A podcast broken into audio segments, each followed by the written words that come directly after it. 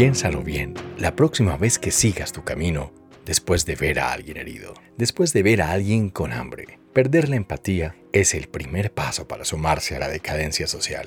Y cuando dejas de pensar en el otro y tratar de sentir lo que está viviendo, te conviertes en un ente sin esencia. Piénsalo dos veces.